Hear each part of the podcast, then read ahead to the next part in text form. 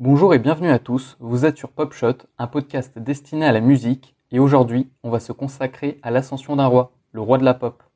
Je ne vais pas vous parler des années Jackson 5, mais bien de l'ascension de Michael en tant qu'artiste solo. Tout commence en 1978 sur le tournage de la comédie musicale The Wiz, qui est l'équivalent du magicien d'Oz en français. Michael joue le rôle d'un épouvantail et rencontre pendant le tournage du film le directeur artistique qui n'est autre que Quincy Jones, avec qui il se lie d'amitié. Quincy va alors produire et arranger les trois prochains albums solo de Michael. C'est alors le début de la trilogie Off the Wall, Thriller et Bad. Michael va préparer son premier vrai album solo en six mois, à l'aide de son producteur Quincy. À ce moment-là, il n'a que 20 ans et sort en août 1979 l'album Off the Wall. Cet album est un parfait mélange de funk, disco et soul qui est l'identité même de Michael, puisque c'est de là où il ressort avec les Jackson 5. Avec cet album, il commence alors à créer son identité visuelle, il porte désormais des mocassins noirs, des chaussettes blanches, en plus de commencer quelques opérations physiques. L'album est un véritable carton aux États-Unis et en Grande-Bretagne. Il se fait vendre à plus de 8 millions d'exemplaires, mais malgré ce succès et tous ses efforts, Michael ne recevra qu'un seul Grammy Award et estimera être victime de racisme.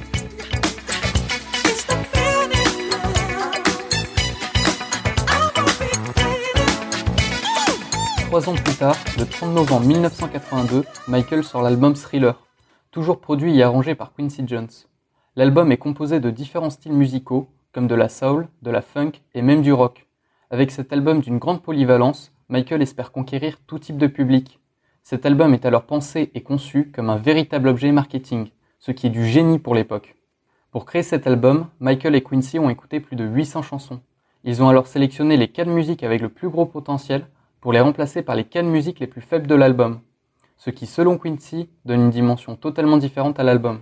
Avec cet album, Michael casse tous les codes et détruit complètement les barrières raciales dans une Amérique où le racisme est encore bien présent. Estimant avoir été victime de racisme sur son album précédent, Michael essaie d'avoir une légitimité auprès du public blanc. Pour cela, il sort comme premier single un duo avec Paul McCartney, The Girl Is Mine.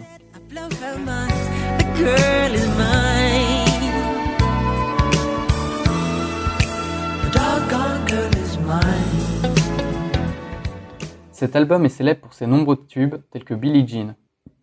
La sortie de Billie Jean est alors révolutionnaire pour l'époque, puisque celui-ci est accompagné du premier vidéoclip musical de l'histoire. Un clip qui raconte une histoire et qui n'est pas un simple playback sur fond vert.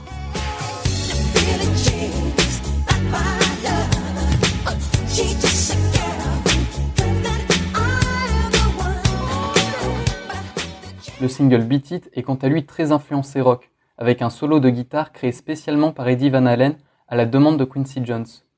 Celui-ci avouera d'ailleurs de nombreuses années plus tard dans une interview que la politique du groupe de l'époque était de ne rien faire pour d'autres artistes en dehors du groupe. Il se disait alors à ce moment-là que personne ne serait au courant qu'il avait travaillé pour un petit artiste nommé Michael Jackson.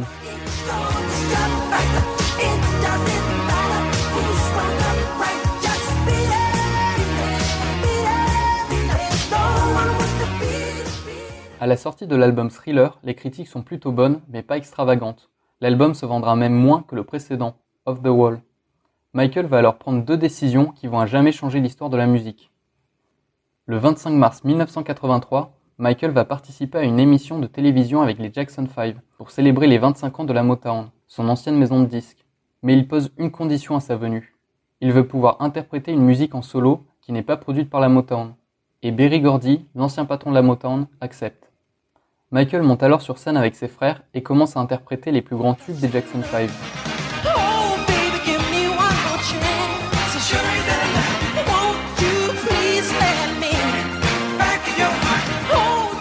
À la fin du show, ses frères s'en vont, laissant Michael seul sur scène. But uh, you know, th those were good songs. I I like those songs a lot, but especially I like the new songs. Il interprète Billie Jean et fait pour la première fois devant les caméras de télévision le moonwalk.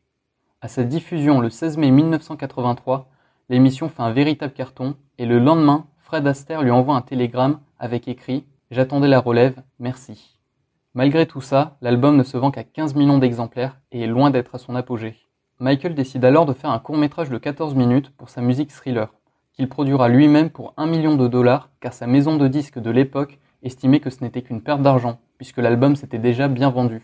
Le court-métrage est réalisé par John Landis, connu pour ses films d'épouvante comme Le Loup-garou de Londres.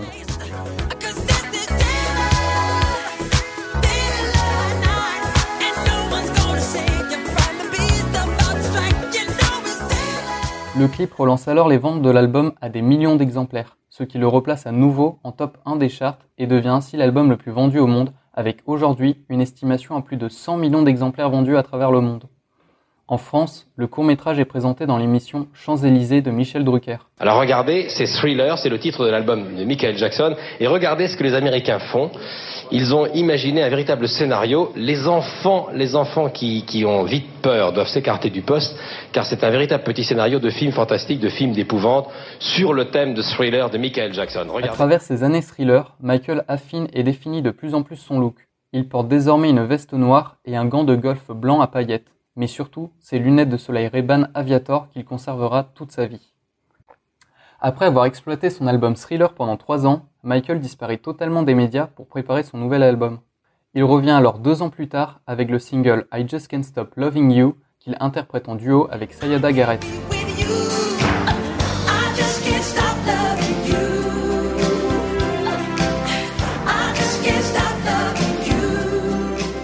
Premier single a pu surprendre les fans à sa sortie puisque la musique est un slow. Mais quelques mois plus tard, le 31 août 1987, Michael sort l'album Bad. Il apparaît alors à l'écran avec son nouveau court-métrage Bad où il se crée un style totalement différent. Sa peau est désormais blanchie à cause du vitiligo, il a les cheveux longs et bouclés et il s'habille tout en noir avec des chaînes. Michael veut définitivement changer de look en cassant son image de gendre idéal. Le court-métrage Bad est réalisé par Martin Scorsese, connu pour ses nombreux films au thème sombre. La musique était prévue comme un duo avec Prince, son plus grand rival de l'époque, mais celui-ci déclina l'invitation et il dira quelques années plus tard dans une interview qu'il a refusé ce duo car la première phrase de la musique est Your butt is mine, que l'on peut traduire par Ton cul est à moi. Il a alors dit qu'il ne se voyait pas dire ça à Michael et qu'il ne voulait pas non plus que Michael lui dise ça.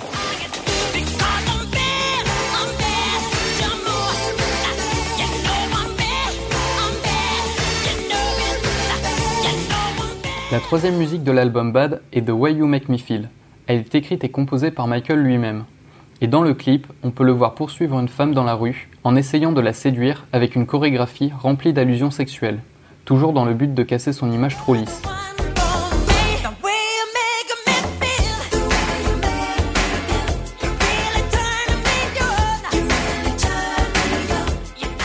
Mais l'une des musiques les plus mythiques de l'album pour le grand public reste Smooth Criminal, dans le clip, Michael crée alors un nouveau pas de danse légendaire, le lean, un mouvement de danse où il se penche à 45 degrés sans tomber.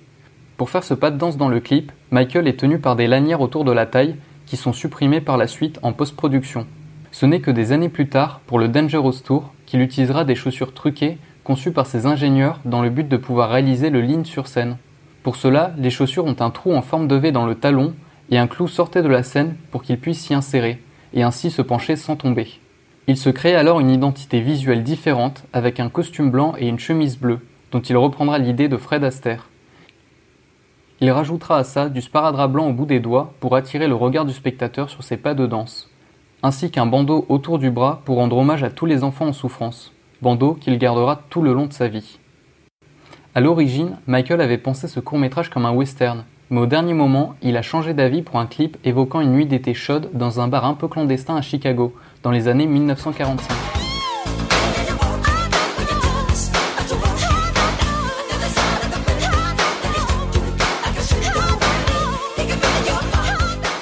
L'album Bad est alors un succès incroyable et Michael décide d'en faire une tournée complètement hallucinante puisqu'elle est la tournée comptabilisant le plus de spectateurs pour l'époque.